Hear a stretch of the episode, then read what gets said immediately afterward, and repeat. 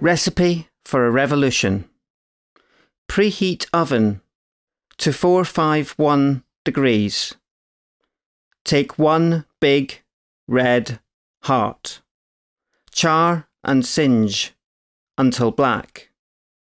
Thousands of paper thin leaves flutter, frozen in time. Preserve in the memory of the working class. Press in hot metal and burn on our retinas. Toss together in the heat of debate.